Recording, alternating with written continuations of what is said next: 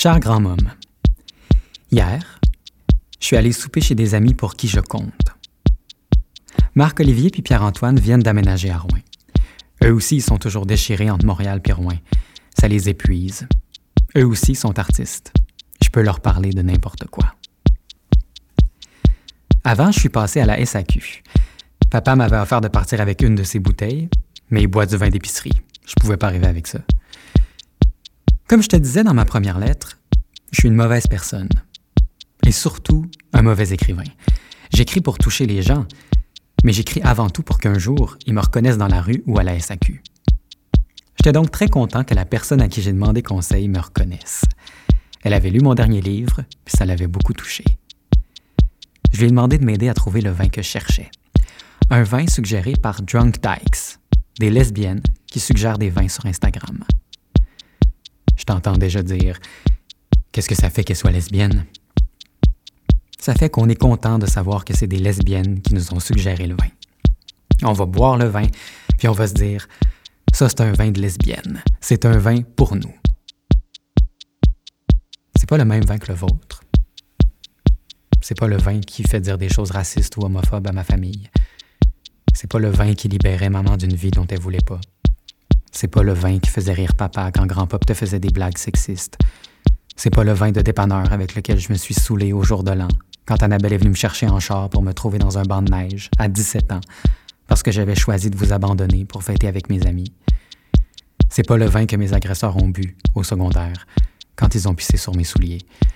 C'est pas le vin que Justin a bu, quand il m'a dit que les tapettes étaient pas bienvenues à ce party-là. C'est un vin de lesbienne.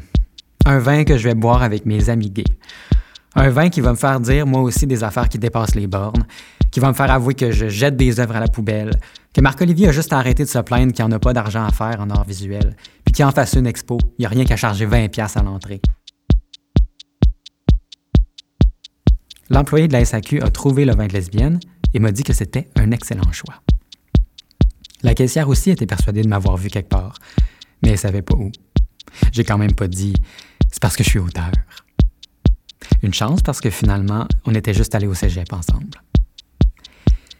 J'avais hâte de raconter ça à mes amis plus tard.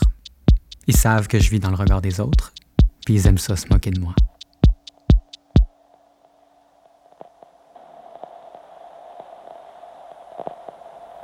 Pendant le souper, Marc-Olivier m'a demandé sur quoi je travaillais. Je lui ai dit que je t'écrivais des lettres, qu'on allait m'enregistrer en train de les lire.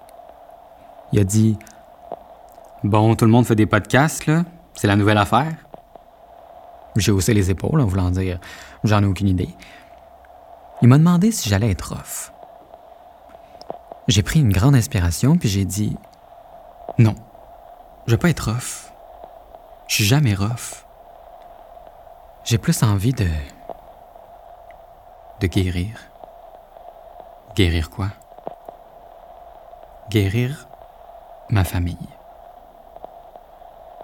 On a laissé un moment de silence, puis je leur ai parlé de ce qui s'est passé.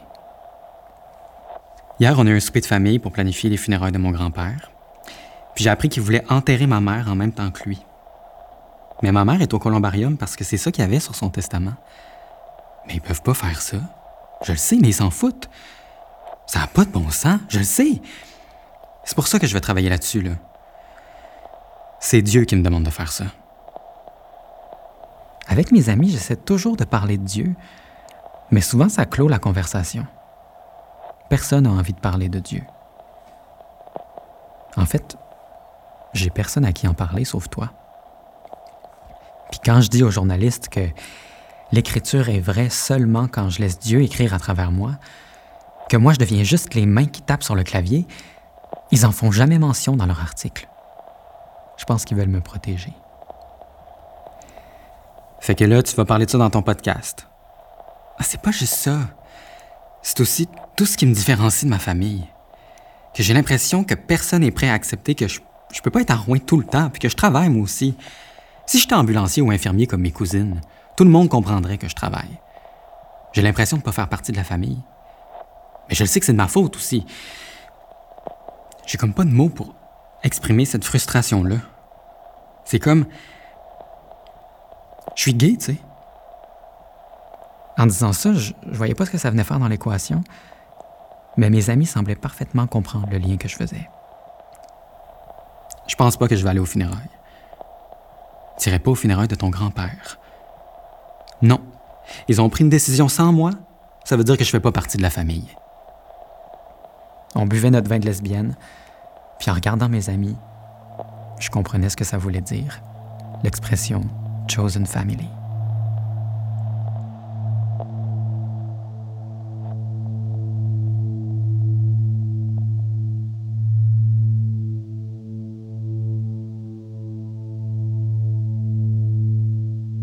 Ce matin, je suis un peu hangover, mais je me suis quand même installé pour travailler. Papa lit son livre à côté de moi. Le calme est rare dans cette maison-là.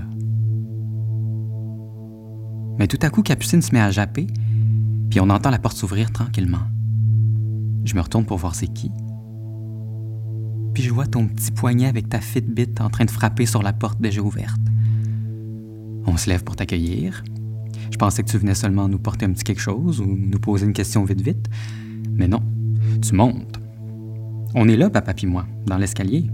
Un peu plus, puis tu nous passes dessus. T'essaies pas de savoir ce qu'on est en train de faire. Tu parles sans t'arrêter. Papa t'offre un café. Moi, je me rassois à la table pour te montrer que je travaille. Je me sentais pas mal de laisser mon père tout seul avec toi. Je suis fâché contre lui aussi, de jamais m'avoir rien dit à propos de l'enterrement. Je tape une nouvelle lettre pour toi. Je frappe sur mon clavier comme un malade pour que t'entendes puis que le son de chaque lettre te rentre dans le crâne. Tu finis par dire Qu'est-ce que tu fais là? Il y a beaucoup de monde à Montréal qui te demande, hein? Ouais, c'est ça. Je réponds à des courriels. J'ai beaucoup de travail depuis que les imprimeries sont reparties. C'est fou, ça arrête plus. J'aurais dû te dire la vérité. J'écris. Mais répondre à des courriels, ça fait plus professionnel. Puis la vérité, c'est que j'écris pas vraiment. Je pioche sur des lettres au hasard juste pour que ça fasse du bruit. Depuis que t'es arrivé, tu taponnes un petit paquet de feuilles lousses. Tu finis par les déposer sur le comptoir puis les montrer à mon père. C'est les prières universelles. T'aimerais ça qu'il les lise au funérailles. Il refuse, je comprends pas pourquoi. Il dit qu'il est pas à l'aise. Je me lève pour aller vous rejoindre. Papa te donne ton café. Je commence à lire les prières. Ça parle de souffrance. Ça m'interpelle. S'il y a bien quelqu'un qui aime parler de souffrance dans cette famille-là, c'est moi. J'en ai fait mon métier. Je dépose les feuilles sur le comptoir. Puis je dis Je vais les lire, moi, les prières universelles. Tu lèches ta moustache de lait, pas certaine d'avoir bien entendu. C'est-tu vrai? Ouais, ça me tente. T'es vraiment contente. Papa est vraiment étonné. Là, ça se peut que tu doives dire euh, Prions le Seigneur ou quelque chose de même. Ouais, oui, c'est correct. C'est un peu mon coming out à ma famille.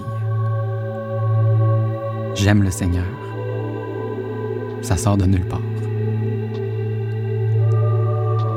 Toi, tu t'en doutais peut-être à cause du livre que je t'ai donné quand maman est morte. Un retour à l'amour de Marianne Williamson. Quand Suzelle l'a vu traîner sur la table de ton salon, elle t'a demandé ce que c'était. Puis quand tu lui as dit que c'était un cadeau de moi, elle te croyait pas. Manuel spirituel. C'est pas Antoine qui t'a donné ça, certain. Mais oui, c'était bien moi. Quand tu l'as fini, tu m'as dit j'ai aimé ça, toute l'affaire des miracles que tu peux demander. C'est vrai. On peut toujours demander des miracles, puis ils vont toujours être exaucés si on s'y prend bien. J'en ai demandé plein de miracles. J'en ai reçu plein. Des fois, j'ai même l'impression de trop recevoir. Tu veux pas savoir ce que j'ai demandé? J'ai reçu des cadeaux du Seigneur. T'as pas idée à quel point c'était décadent. Mais le miracle que je demande à Dieu maintenant, c'est qu'il guérisse notre famille.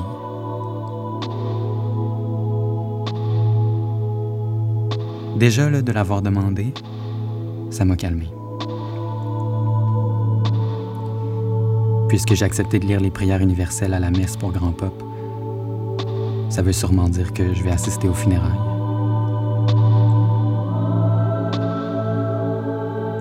Antoine.